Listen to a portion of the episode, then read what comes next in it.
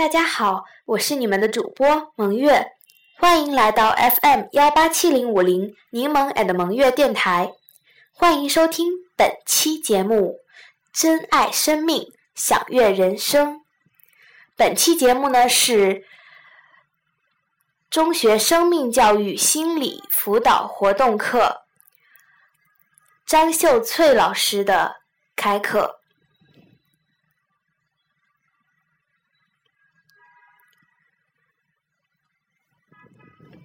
接下来，请收听本期节目。你觉得自己？对啊，希望你的生活一直那么，是吗？嗯嗯，好的，还有没有谁愿意跟我们分享？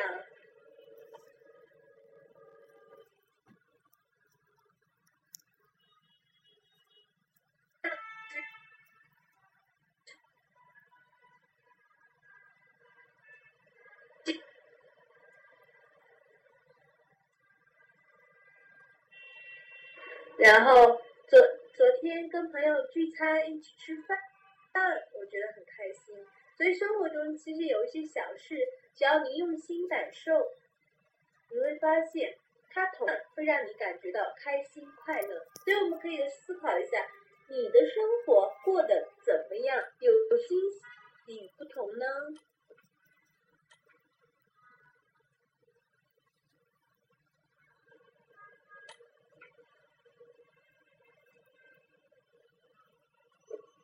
或许在我们的生活中，一点的惊喜，一点的不同，它慢慢的累积，就会让我们的生活自我感觉过得很开心，很好。因为我们自我感觉我们生活过得很不错，那这样子我们的惊喜不同，你会发现它会越来越多。其实两者之间，它是一种良性循环，互相促进的一个东东西。下面我们来分享一个故事。这个故事呢叫杰瑞的两个选择。杰瑞呢，他是一个美国人，他是一个在餐厅里头当经理。然后他有一句口头禅，说如果过得再好一点，我就会比双胞胎还幸运的。嗯，他他会认为双胞胎可能是很幸运的。所以，但有的人就会问了，他说我不懂你为什么老是那样的积极乐观，你是怎样办到的呢？呃，杰瑞就说。每天早上起来，我就告诉自己，我今天有两种选择，我可以选择好心情，或选择坏心情，而我总是选择有好心情。假如有不好的事发生，我可以选择做个受害者，或者选择从中学习，而我总是选择从中学习。每当有人跑过来跟我抱怨，我可以选择接受抱怨，或者指出生命的光明面，而我总是选择生命的光明面。那有人还是会有疑问啊？但是并不是每件事都那么容易。但是在在杰瑞看来呢，他认为生命就是一连串的选择，你选择如何相应，你选择人们如何影响你的心情，你选择处于好心情或者坏心情，你选择如何过你的生活等等。所以追瑞他每天都过得非常开心快乐。但是过了一段时间呢，突然有一件意外的事情发生了，有一天餐馆打烊了。呃，杰瑞呢忘了把自己的餐馆前门关了。然后美国的话是一个枪比较使用比较频泛滥的国家，所以呢就有两个带着枪的流浪汉进来了，然后呢对杰瑞进行打劫，要求他把餐厅的保险箱打开。杰瑞呢，可能由于这个呃压力比较大，或者是比较紧张，所以呢，在按这个保险箱的时候呢，把这个密码按错了。密码按错了的话，这个保险箱它会跟这个自动报警系统的相连，所以它就引起了报警系统。然后警呃抢匪一看到这个报警了，然后就对杰瑞呢开枪扫射，所以杰瑞就。就中了好几发子弹，倒地了，然后劫匪就逃跑了。邻居冲呃听到枪声，就把杰瑞送到了医院。送到医院的时候，杰瑞已经是满身是血。这时候，杰瑞就告诉自己，他说：“我知道我有两个选择，我可以选择生或者死，而我强烈的告诉自己，我要选择活下去。”当时还有一个护士问杰瑞，就是在他即将昏迷前，问他：“你对什么过敏？”他说：“我对子弹过敏。”他最后对医生说的一句话就是：“请你们把我当成一个活人来开刀，我一定要活下去。”呃，非常。开心的是，杰瑞的这个手术呢做得非常的成功，他终于又活了下来。嗯，但是由于一颗子弹呢可能比较靠近他心脏的位置，所以这颗子弹呢就永久的留在了他的身体，没有取出来。等他半年以后康复了，他又回到这家餐餐厅工作。他看到每一个人，他都会跟他分享他的事情。告诉他，我现在活得很开心，我很满足。所以对于杰瑞来说，我们会发现，其实他的态度非常的积极乐观。而每个人，很多时候对于生命来说，就是态度的一种选择。其实每天你都可以选择享受你的人生、生命，或者憎恨它。这是唯一一件真正属于你的权利。没有人能够控制或夺去的东西，这就是你的态度。所以我希望我们每个人的生活态度都这样，这只快乐的小狗一样，能够那样的积极、乐观。这个是老师很喜欢的一张图片，嗯，大家看到什么感觉？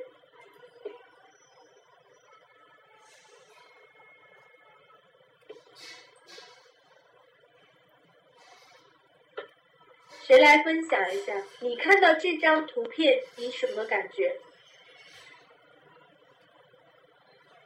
嗯，好，先给大家一点时间考虑一下，我们来分享一下这张图片。这张图片呢是一个发生在美国的真实的例子。这个女主人呢是一个三十六岁的，她呢从一出生开始就患有悱侧半肢畸形，因此当她只有一岁的时候，双腿膝盖以下就被截肢了。但但是，是她没有因此而气馁而放弃，她选择非常积极的生活态度。因此，她毕业于艾伦城。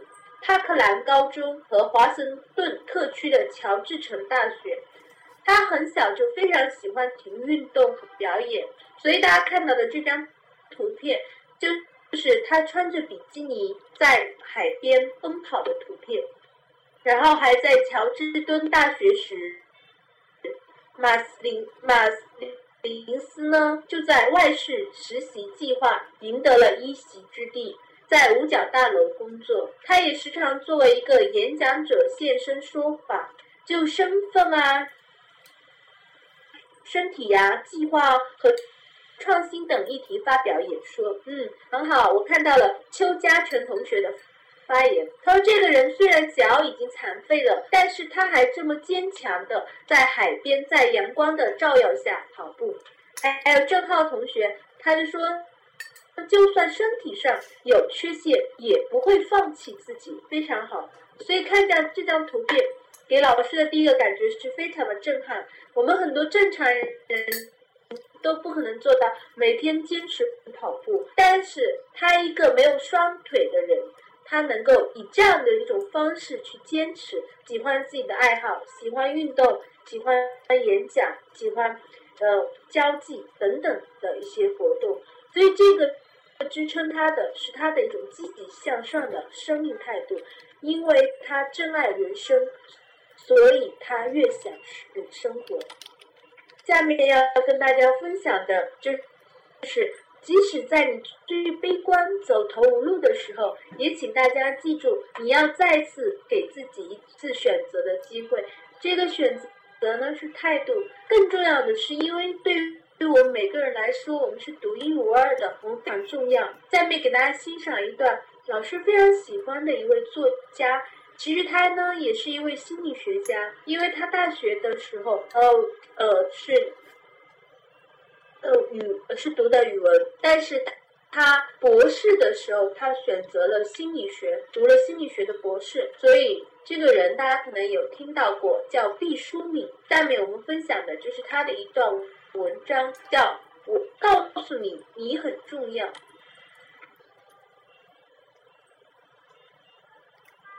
呃，我很重要。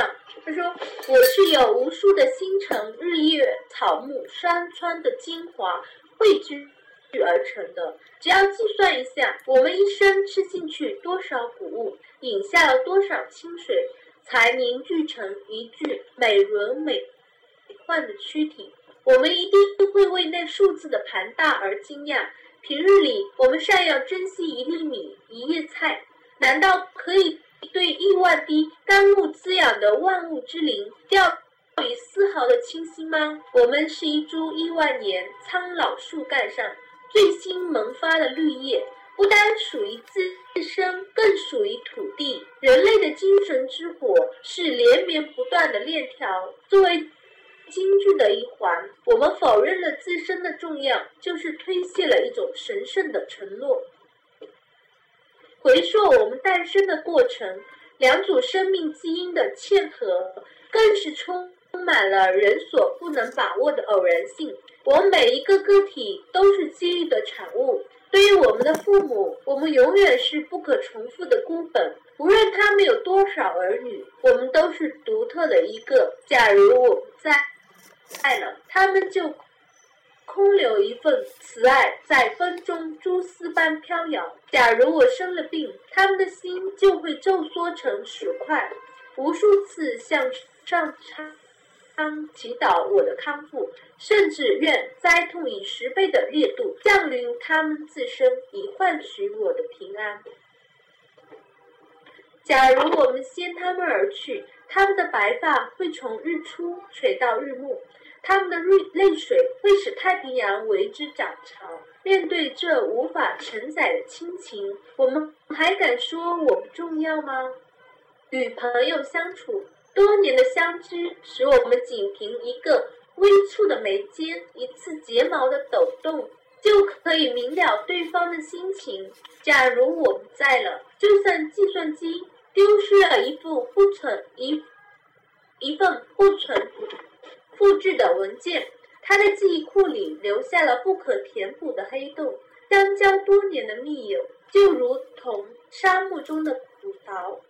摔碎一件就少一件，再也找不到一模一样的成品。面对这般友情，我们还好意思说说我不重要吗？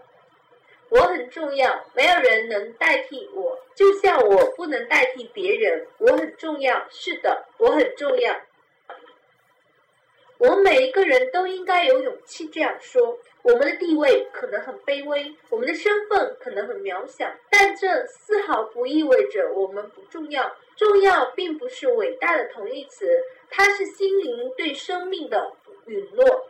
人们常常从成就事业的角度断定我们是否重要，但我要说，我们只要时刻努力着，为光明在奋斗着，我们就无比重要的生活着。刚才跟大家分享了一段毕淑敏的文章，我想问大家，大家最喜欢他文章里的哪一句？谁来来分享等一下，说说看？有没有同学要分享的？你最喜欢他文章里的哪一句呢？哦，我很重要这个标题，老师很喜欢这句。它重要并不是伟大的同义词，它是心灵对生命的允诺。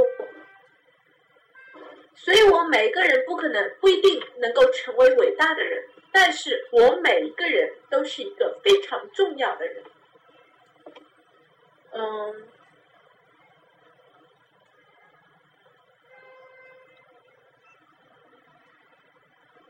老师本来还有一个视频的，但是好像这个视频打不开，所以不管怎么样，让我们昂着头，对着我们这颗美丽的星球上无数的生命响亮的宣布我很重要。不知道大家有没有看过？我看一下，我们能打打开我的视频文件不？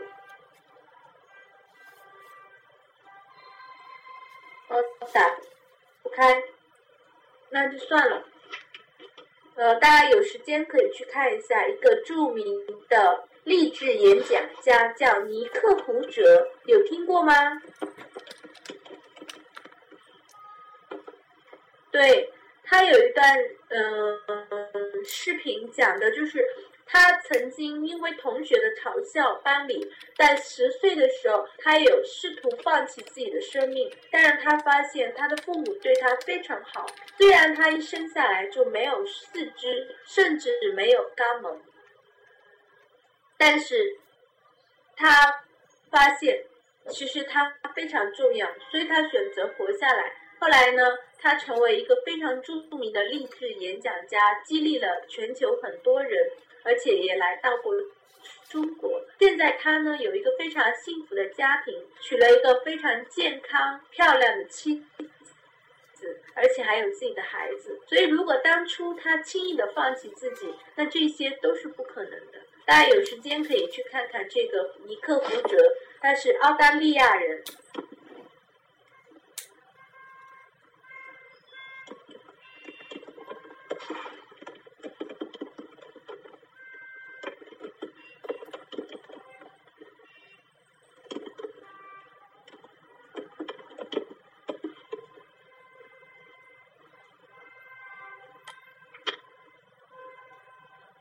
既然我们非常重要，但在我们现实生活中，有可能我们的同伴、同学也有可能会有一些不好的，或者是我们不希望的事情发生。我们来看一个例子，叫《绝望的小弟》。小弟呢是一个敏感内向的女孩子，两星期前，她唯一的好朋友出车祸。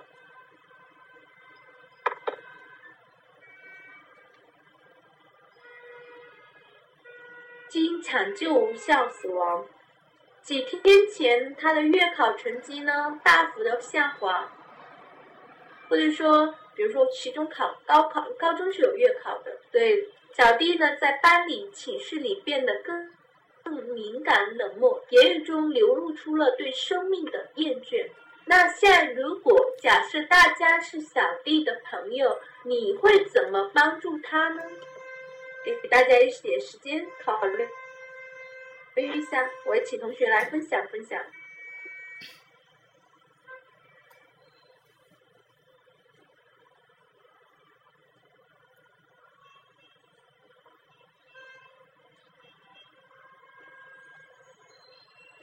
呃，谁来回答我的问题？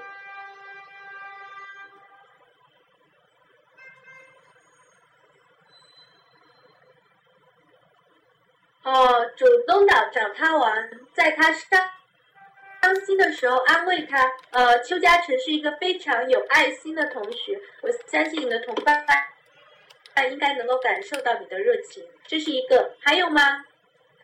哦，对，因为他现在的情绪相对来说比较的，嗯，低。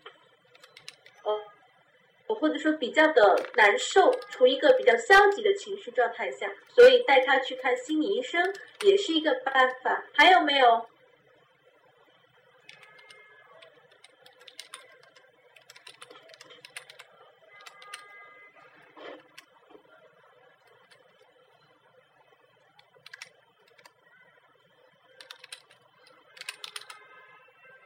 看来还是我们这两位同学发言比较积极。其实小弟的呃，陈立瑜同学给他列举一些遭幸遭遇不幸却积极向上的人物，开导他，嗯，给他一些面对生生活磨难，对，呃，不断的挑战战胜了挫折的人，来给他树立榜样啊，还给我给给他多一些帮助，还有吗？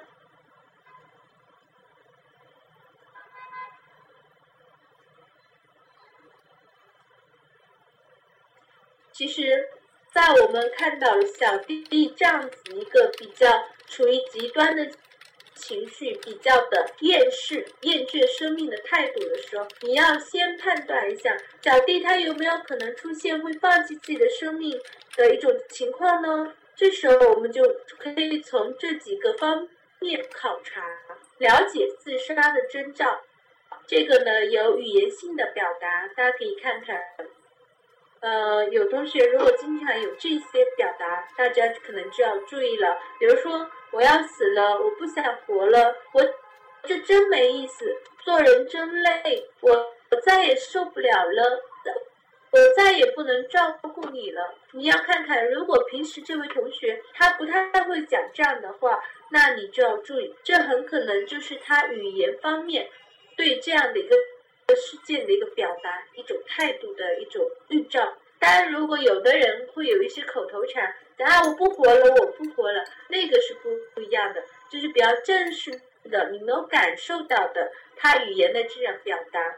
还有行为方面，嗯，这些是比较特别的，比如交代后事，交代哎，假如我离开了以后，你们要怎么样去看我，或者是。呃，要想我等等，慎重的穿衣物，比如原原先他非常喜爱的、不舍得或者是很宝贵的衣物，他现在把它穿出来，或者很特别的衣衣物、衣服等等，频繁的给亲朋打电话，特别就打电话有告别的意思，跟朋友啊或谁将自己珍贵的东西送人，告诉你哦，这个是我非常珍贵的。我把它送给你，希望给你做一个纪念，然后收集与自杀方式有关的资料。这个曾经有一个调查，就说自杀有想法的人很多，他会去考虑自杀的痛苦度，以及怎样自杀是比较容易成成功的。曾经发生过这样一起案例，是在绍兴有一个。应该也是高中男生，然后他选择了在学校的图书馆跳了下去。之前大家都没有发现，后来发现了那他的日记呢，看到原来这个学生在他自杀的前一段时间，他已经在日记上把一种种自杀的方式讨论出来，然后怎样自杀是比较容易实施成功的，没有痛苦。苦的，然后他选择了一个怎么样的方式，一个计划，他甚至计算好了从教室到图书馆要走多长的路，还有我从图书馆的一楼到六楼我需要多长的时间。跳，他甚至利用高中物理的这个重力加速度，算出了从六楼掉下来这样一个时间。那很明显，这个学生他是一个非常有。计划自杀，但很遗憾，因为同学和老师没有注意到他的自杀征兆，所以错失了非常宝贵的一个时间啊。还有情情绪性的表达，大家可以看看，这些是最明显的，因为很多的情绪，特别当他处于一种极端低落、消沉、绝望的情绪当中的时候，这时候是比较明显的，大家可以看看，比如说悲观。失望、痛苦、焦虑，还有一反常态、绝食、暴饮、暴食、失眠、嗜睡、自闭。这里特别是有一些，比如说一反常态很不一样的。还有不吃饭、睡不着，呃，很痛苦、很难受这样的一个情绪方面，所以我们要了解一下自杀的征兆呢，有语言方面的、行为方面的，还有情绪性方面。如果当我们知道了。这个人，你判断他有可能有自杀的征兆，有可能他会进行这样的行为的时候，那我们应该采取一些什么样的方法？刚才同学们也列举了一些方法哦，很好。但事实上，从我们心理的角度来说，我们能做的，老师也给一些方法给大家分享。我们是可以这样子来帮助他的。嗯，大家可以看一下。呃，保持冷静，耐心的倾听他诉说自己的感受。这时候，我们要特特别知道他情绪很难受、很痛苦，肯定是有他的原因的。你不要说马上让他开心起来或怎么样，你应该让他感受到哦，我是非常的关心你的，然后理解你的，所以你的感受你说出来，我很能够感同。其实很多的时候，在老师咨询当中就会发现，有一些同学他到我咨询室，他说：“老师，你不要说话，听我讲可以吗？”我说：“可以。”然后他噼里啪啦讲了四十分钟。讲好了，他说：“老师，我可以走了吗？”我说：“为什么？”他说：“我讲了四十分钟，我把心里要说的话都跟你讲完了，然后我就心情好多了，我想离开了。那我就会同意让他离开，因为他这里更听我听他倾诉，其实他就是起到一个宣泄的作用，他就会把自己的情绪表达出来。所以在在这个比较绝望的时刻，这时候是非常重要。”所以要认可其表露出的情感，不要试图的说服他去改变自己的想法。当然有同学说，我希望他变得开朗积极。其实很多的时候，我们的情绪它是有一个过程的。当然，我们知道消极情绪对我们是不好的，但是其实情绪我们最重要的是去感受它、悦纳它。即使有不好的消极情绪，你去接受它，发现这个就是我的情绪，那慢慢的我能够调整起来。这个情绪，它就是有它的合理性。可能过一段时间，你慢慢的就要改变了。嗯，第三个非常重要，因为我们很多同学会觉得保守承诺，或者说我们咨询当中，其实保密性原则是很重要的，但是它有一个前提，在咨询中。就是不伤害自己或他人，所以我觉得做朋友也一样。你如果要为一个朋友保密，那这个保密它也是有一个前提，不伤害到自己或他人。所以如果他要对你想自杀他的事给予保密，你是不要答应的。还有一个，要让他相信他人的帮助下能缓解面临的困境，并鼓励他寻求帮助。所以。这这个的话，就是要给他信心，特别在他比较绝望的时候。还有一个，我认为第五个非常重要。如果你认为他当时自杀的危险性很高，不要让其独处，要立即陪他去心理服务机构或医院接受评估和治疗。呃，这个是很重要的，特别。不好意思哦，特别是陪同他、陪伴他。所以，如果你发现一个学生他是有自杀征兆的，那你一定要陪伴他，不要让他独处。这一点大家一定要记住。假如真的哪一天你发现有你的亲人、朋友或者其他人有这样一个危险的话，你一定要陪他。还。还有就是对刚出现自杀行为、服毒啊、割腕的人，你要立即送到医院进行抢救。这一点我相信大家我们肯定都没有问题。还有一个要及时报告，寻求帮助。当你一个人你无法解决或或者没有更好的方法的时候，你要记得要寻求帮助。比如说他比较认可的人，或者是我们同学当中，比如说他的父母、老师等等。还有这个，我给了大家一个号码，这个号码其实杭州的一个自杀干预中心的号码，零五七幺八八零二九五九五，是浙是浙江健康教育所一个自杀干预电话。当然，我们温州可打这个会有点远，所以还有一个是的话，在社会上发现类似的事件，比如同学朋友之间打到幺幺零是最简单的。嗯，还再给大家温州的几个号码吧。嗯，这是温州的一个心理热线，零五七七八八四三三四五四五六七。其实要记就是八八四三四五六七，后面四位是四五六七的，可以看到逐渐变大的。还有一个是康宁医院，大家都知道是分。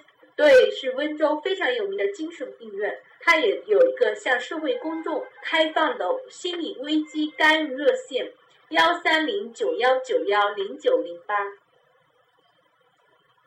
这个也是一个求助热线。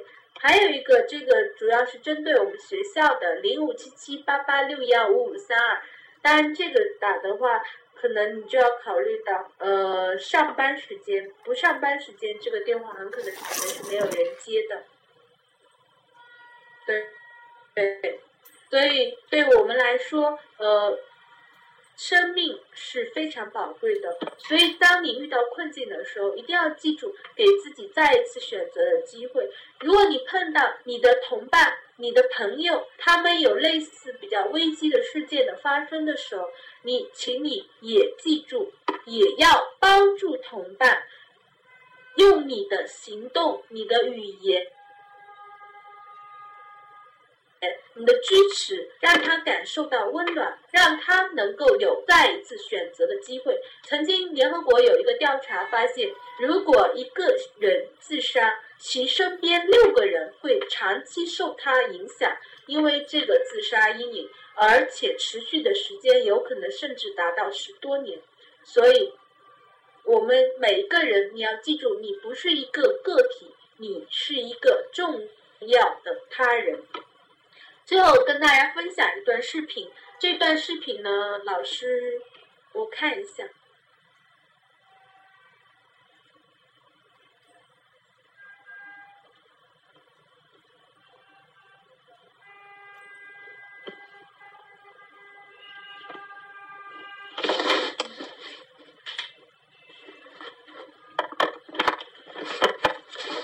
我看一下能不能播放啊？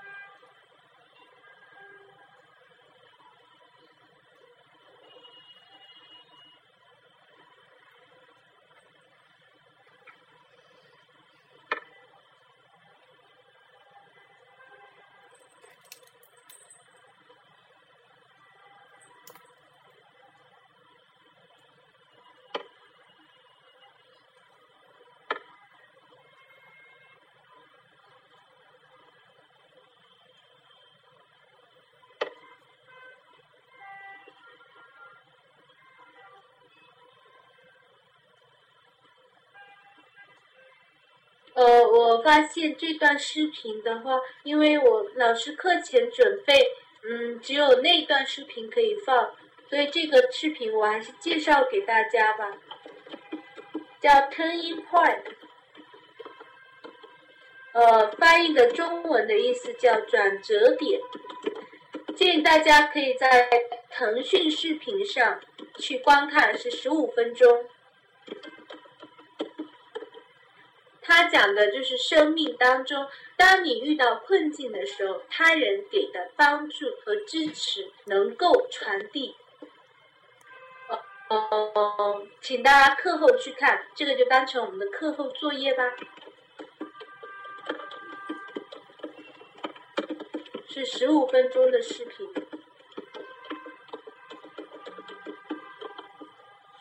好，老师今天课就上到这，非常谢谢同学的参与和嗯热情的陪伴，特别是我们的郑浩同学，还有邱佳颖同学，谢谢大家，希望以后可以再看到你们。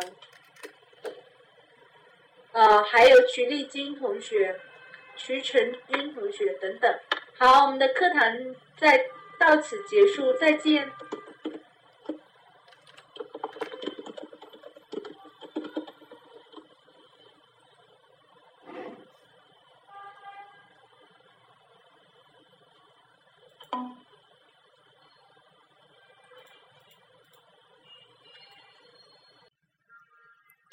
时间也差不多了，该到了结束的时候了。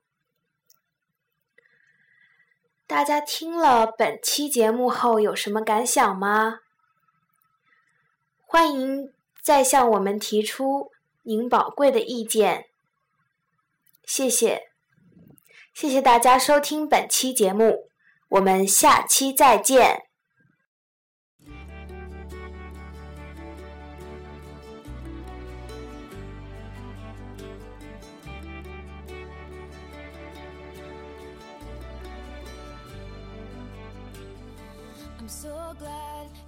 Time to see me. How's life? Tell me, how's your family? I haven't seen them in a while. You've been good, busier than ever. With small talk, work the weather. Your guard is up, and I know why. Because the last time you saw